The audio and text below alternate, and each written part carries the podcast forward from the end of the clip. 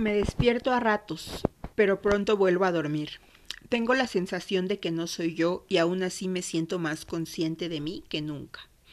Desde ayer no he podido levantarme. Tengo fiebre, escalofríos y sueños que a veces se transforman en pesadillas. Mi papá me contó que me he despertado en tres ocasiones llamándolo. Grito, Padre, no me dejes, y él decide no dejarme, así que se queda a mi lado hasta que vuelvo a quedarme dormida. Yo no sé si lo llamo a él o llamo a otro padre, uno que solo mi subconsciente recuerda. Ahora entiendo a medias lo que quiso decir esa tarotista que mi mamá vio años atrás. Le aseguró que yo estaba maldita, que he vivido muchas vidas, y por primera vez le creo, porque la sensación de esas pesadillas no puede ser ficción.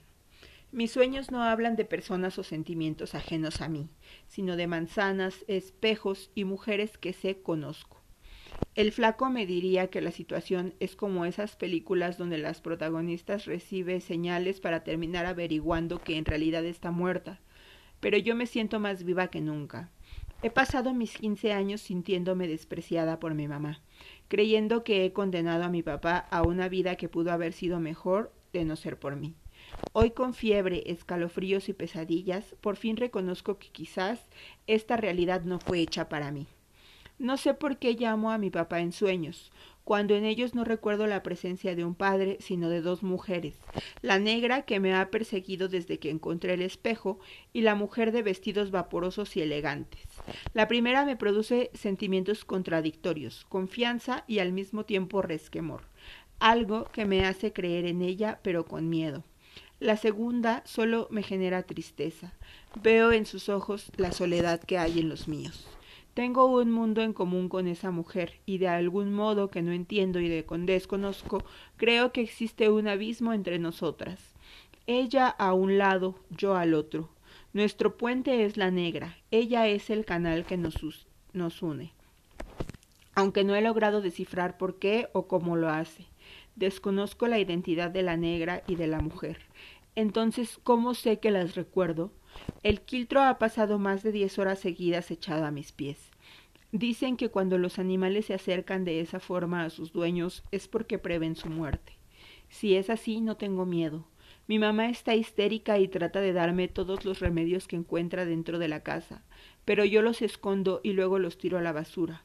A pesar de la fiebre y el reposo dentro de la cama, no me siento enferma. La sensación que tengo es totalmente diferente, como si esto fuera solo un camino para depurar y soltar aquello que no me sirve, y así estar preparada para lo que vendrá. Intenté decirle esto mismo a mi papá, pero él cree que desvarío. Piensa que el supuesto virus que tengo me produce altas temperaturas acompañadas de escalofríos, pero está equivocado. El quiltro, por el contrario, sí me cree. Lo veo en sus ojos y en el modo de acompañarme. Es como si supiera que ya no habrá más ocasiones como estas. ¿Llevará mi madre luto por mi muerte? Probablemente lo haga durante un tiempo, para que la gente no piense ni hable mal de ella. Pero apenas nazca mi hermano o hermana, el luto será una mala anécdota de la cual no querrá hablar. Mi padre y el quiltro, en cambio, se teñirán de negro durante mucho tiempo. Lo bueno será que con ese dolor mi papá tendrá el valor suficiente para separarse de mi mamá y armar una vida que realmente se merezca.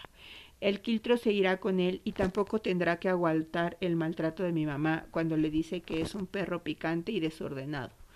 Pienso en este y pido que la fiebre me suba para descubrir de dónde vengo y al mismo tiempo legarles una mejor vida a mi papá y al quiltro. Así debió haber sido siempre, pero algo me arrastró a este entorno que no me pertenece.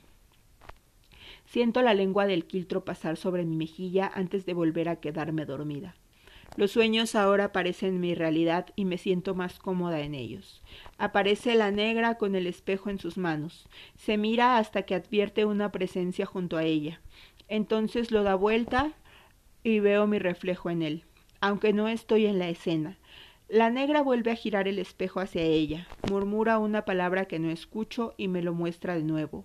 Ahora veo el reflejo de la mujer, que sin embargo tampoco está ahí.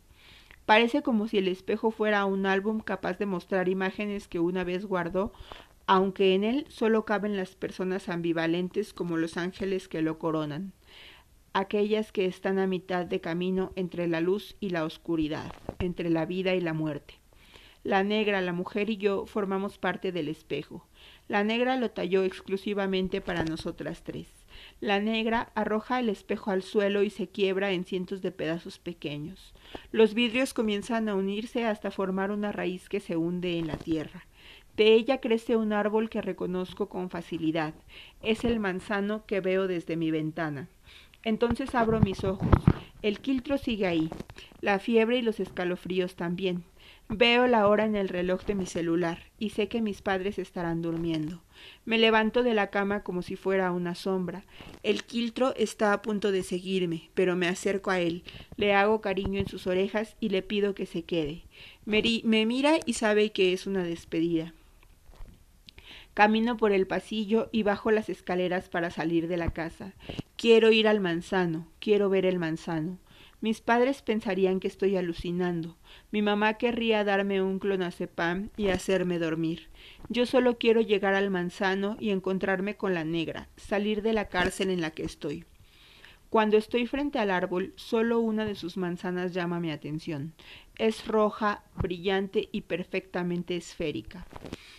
Morderla sería romper un pedazo de esta totalidad. Me gusta la idea. Tiro de ella hasta que logro desprenderla de la rama. No lo pienso dos veces y le doy un mordisco. Caigo al suelo, cierro los ojos. Ahora solo queda despertarlo.